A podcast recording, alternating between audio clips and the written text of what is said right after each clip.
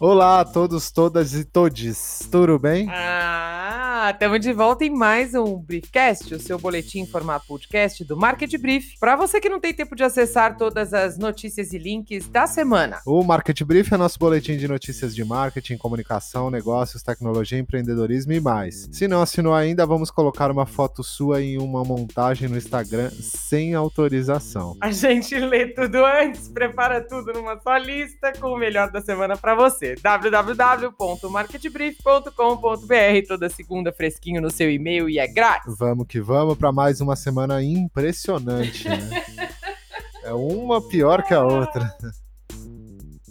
Essa semana tem notícia pra caramba, apertem os cintos aí, amiguinhos, e vamos de Facebook para começar? Ah, a empresa registrou 2 bilhões e meio de usuários ativos mensais em algum produto de sua plataforma, Facebook, Instagram, Instagram, Messenger ou WhatsApp, ao término de 2019. Não é brinquedo, não. Isso representa 8% de crescimento em 12 meses. A informação foi divulgada no relatório financeiro para o quarto trimestre de 2019 e do ano todo. Em usuários ativos de diários, o Facebook alcançou 1,6 bilhão de pessoas no mesmo período. É, muita gente, né? Pela primeira vez em sua história, a empresa contabilizou a quantidade de famílias que usam seus serviços no mundo: 2,89 bilhões. Impressionante isso, inacreditável. A receita do Facebook no ano também cresceu 27%, alcançando 70 bilhões de dólares contra 56 bilhões em 2018. Mas como nem tudo são flores, nem para eles os gastos subiram 50%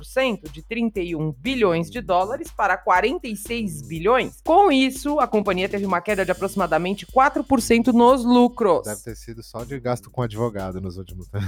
E foi. e já que a gente está falando de resultados das gigantes, vale lembrar que a Apple fechou o quarto trimestre de 2019 com uma receita de vendas de 92 bi de dólares. Um aumento de 9% em comparação com o mesmo período de 2018, o maior faturamento trimestral da história da companhia. Os números foram puxados principalmente pelas vendas dos novos iPhones, versão 11 em destaque, com crescimento de 6% em um ano, passando de 52 para 56 bilhões de dólares. De acordo com a companhia, os mercados emergentes colaboraram com o negócio de celulares, entre eles o Brasil, que foi destaque com crescimento de dois dígitos em vendas dos handsets ao lado de China, Índia e Turquia. E o povo reclamando de grana, hein? Que beleza! Ai, maravilha! Aproveitando a brecha aqui, mandei essa porque o Eduardo odeia a palavra brecha. Vale também a nota do mercado mundial de smartphones, que retomou o crescimento no quarto trimestre de 2019 com um aumento de 3% no volume de aparelhos vendidos se comparado com o mesmo período de 2018. Mas o ano como um todo ainda apresentou um declínio de 1%. É, pouquinho. O aumento das vendas no último trimestre foi visto com otimismo pelos analistas de mercado por apontar uma possível recuperação do setor para 2020. No entanto, essa é a primeira vez que o mercado de smartphones diminui por dois anos consecutivos, mesmo com o declínio declínio mais suave do que em 2018, que chegou a cair 4%. Novos relatórios da We Are Social, publicados em parceria com a Hootsuite, mostram que as mídias digitais, móveis e sociais se tornaram uma parte indispensável da vida cotidiana para as pessoas de todo o mundo. Segundo dados do estudo publicado esta semana, mais de 4 bilhões e meio de pessoas agora usam a internet, enquanto os usuários de mídias sociais ultrapassaram a marca de 3,8 bilhões, ou seja, quase 60% da população mundial já está online. E as últimas tendências sugerem que mais da metade da população total do mundo usará as mídias sociais até o meio deste ano. Alguns desafios importantes, no entanto, ainda permanecem e há ainda bastante trabalho a ser feito para garantir que todo mundo tenha acesso justo e igual à conectividade digital que pode mudar vidas. O usuário médio da internet agora passa 6 horas e 43 minutos online por dia. Isso é 3 minutos a menos que o tempo do ano passado mas ainda equivale a mais de 100 dias de tempo conectado por usuário da internet por ano. Se nos permitirmos dormir cerca de 8 horas por dia, isso significa que a gente gasta mais de 40% das nossas vidas acordadas usando a internet. É muita é coisa. É bizarro. Além disso, os usuários de internet no mundo gastarão 1,25 bilhão de anos online acumulados em 2020, gente. com mais de um terço de tempo gasto usando as mídias sociais. No entanto, a quantidade de tempo que as pessoas passam online varia de país para país, com os usuários da internet nas Filipinas gastando uma média de 9 horas e 45 minutos por dia online, em comparação com apenas 4 horas e 22 minutos por dia no Japão. O pessoal das, das Filipinas sempre aparece nesses estudos, eu não consigo entender. É o, que, o povo que mais gasta tempo, né? É mesmo? É. Que louco. Doida, né? E olha só que dado bacana, a pesquisa O Mercado de Fintechs da Confederação Nacional de Dirigentes Logistas, SPC Brasil e Sebrae, indica que as fintechs já alcançaram ótimo grau de aceitação. 47% dos entrevistados consideram que os serviços prestados por elas são melhores que os das instituições tradicionais. E elas já ocupam a dianteira quando se trata de taxas e tarifas, em que 49% dos usuários preferem os serviços oferecidos pelas startups, contra 14% em favor das instituições tradicionais, assim como os processos operacionais para contratação, em que 42% preferem as fintechs e a qualidade dos serviços prestados, destacada por 37% dos entrevistados. Os responsáveis pela pesquisa afirmam que, diante de- das altas taxas e tarifas praticadas pelos bancos e financeiras tradicionais, além da insatisfação dos clientes com a qualidade dos serviços prestados por essas instituições, as fintechs oferecem alternativas com clareza e transparência nas tarifas cobradas, preços mais competitivos e ferramentas acessíveis e eficientes para gerir recursos de maneira descomplicada. 64% dos internautas brasileiros residentes nas capitais usaram serviços de fintechs nos últimos 12 meses. Para a grande maioria, os serviços prestados ficaram dentro ou acima do esperado. Ainda falando em serviços financeiros, outro dado bem legal da semana vem da pesquisa Economia das Favelas, desenvolvida pelos institutos Data Favela e Locomotiva. De acordo com o levantamento feito com pessoas acima de 16 anos de idade, 69% dos moradores de comunidades possuem uma conta corrente, poupança ou ambos os serviços. Na pesquisa anterior, feita em 2013 pelo Data Favela, o percentual era de 53%. De acordo com o Instituto Locomotiva, a maioria dos entrevistados, 60%, possui contas somente em bancos tradicionais, enquanto apenas 2% do público tem cadastro apenas em serviços digitais. No público total, 7% tem contas nos dois tipos de instituição. Um fator essencial para a bancarização desse grupo e também o que explica a prevalência por empresas tradicionais foi a decisão dos bancos físicos abrirem agências dentro de favelas e ofertarem seus serviços. Bobinho. E estreia hoje, olha que beleza! A nossa já prometida editoria, vamos acompanhar. A gente vai tentar resumir aqui tendências e notícias malucas, mas que podem ser promissoras num futuro breve. Na Alemanha, uma empresa criou um robô que aprende por tentativa e erro e já se tornou o terror dos trabalhadores locais. Ele pode escolher e classificar, por exemplo, mais de 10 mil itens diferentes num depósito e faz isso com mais de 99% de precisão, garantem os seus criadores. Vamos acompanhar. Os dispositivos inteligentes chegarão a 3 bilhões de unidades vendidas até 2023, de acordo com previsões da indústria e especialistas. Estão nessa conta os alto-falantes inteligentes, smartphones, wearables, PCs, notebooks, tablets e dispositivos de áudio. E isso pode representar um crescimento de 7% nesse mercado já a partir de 2019. Vamos acompanhar? É, pois é. Os tuk-tuks, veículos motorizados. Bonitinho, né? Tuk-tuk. Veículo motorizado bastante popular na Índia e na Tailândia estão chegando ao Uber no Brasil. A empresa responsável pelo aplicativo de transportes está lançando tuk-tuks motorizados em algumas cidades do país. Inicialmente, apenas Vitória, no Espírito Santo, terá a opção de corridas com os tuk-tuks, que já passaram a valer. A ideia é expandir para as outras regiões aos poucos. Os veículos são 100% elétricos e terão corridas mais baratas em relação aos carros, com as mesmas opções de pagamento. Vamos acompanhar. Você andaria num tuk-tuk? Se o cara aguentar meu peso. A Atari, sim, ela mesma, dos videogames clássicos, anunciou a construção de oito hotéis temáticos nos Estados Unidos. O primeiro em Phoenix, além de Austin, Chicago, Denver, Las Vegas, São Francisco e Seattle, que também estão na mira. Os Atari Hotels terão espaço para os hóspedes e fãs saudosos esmagarem o seu joystick, com áreas dedicadas a experiências de jogos totalmente imersivas em inteligência artificial e realidade virtual. Vamos Meu acompanhar. pai, uma pessoa delicada, conseguia quebrar todos os meus joysticks da tarde. Ah, olha o trauma! Este foi o. Vamos Acompanhar de hoje. Prometemos voltar na semana que vem, já que sempre tem algo bizarro ou interessante pra gente ficar de olho mesmo.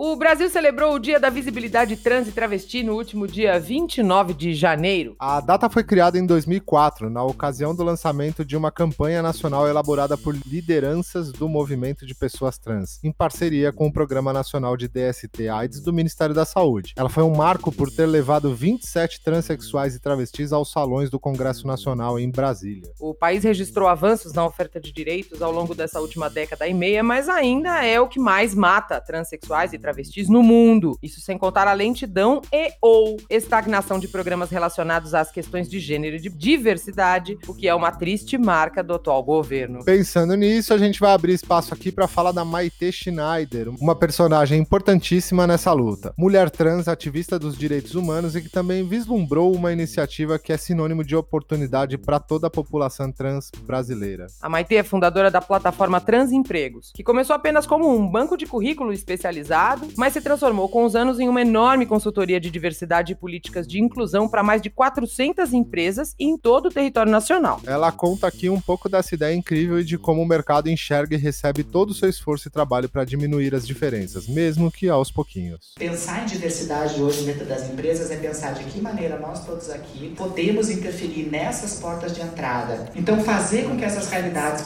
possam ser mais potentes é a mudança que a gente tem que fazer. As empresas estão mudando muito rápido. A gente fala de um cenário que eles chamam dentro das empresas e no meio empresarial de VUCA. É tudo muda muito rápido, tudo é muito volátil. Nada, nenhuma empresa consegue hoje projetar coisas para 10, 15, 20 anos. É tudo em 2, 3 anos está mudando. A inteligência e a velocidade da tecnologia está sendo muito rápida em tudo. Essa mudança é muito benéfica para que a gente possa estar tá fazendo essa agilidade de colocar diversidade. Mas de que maneira a gente pode pensar essas capacitações? Profissões daqui a 20 anos ainda não foram criadas. A gente está preparando jovens, adolescentes, independente de cis ou trans, para profissões que a gente não sabe nem o que é, que a gente só sabe quais são as capacitações que elas vão ter que ter. E todas as capacitações são todas vinculadas ao humano. Como gerir conflito entre máquina e ser humano, como você vai ter maior controle, autonomia, como que você vai lidar com inteligência emocional, que é um dado super importante. Então, como é que você vai fazer essa batalha? E a batalha do lado das empresas é como é que você transforma o ambiente da tua empresa num ambiente com segurança psicológica. É um termo muito usado dentro das empresas hoje em dia, que não basta você ter um ambiente onde você possa ser você. Você tem que ser você e poder se expressar dentro desse ambiente. Por muito tempo, as empresas colocavam diversidade lá dentro, engessavam essa diversidade dentro de molde, de dress codes e etc., tirando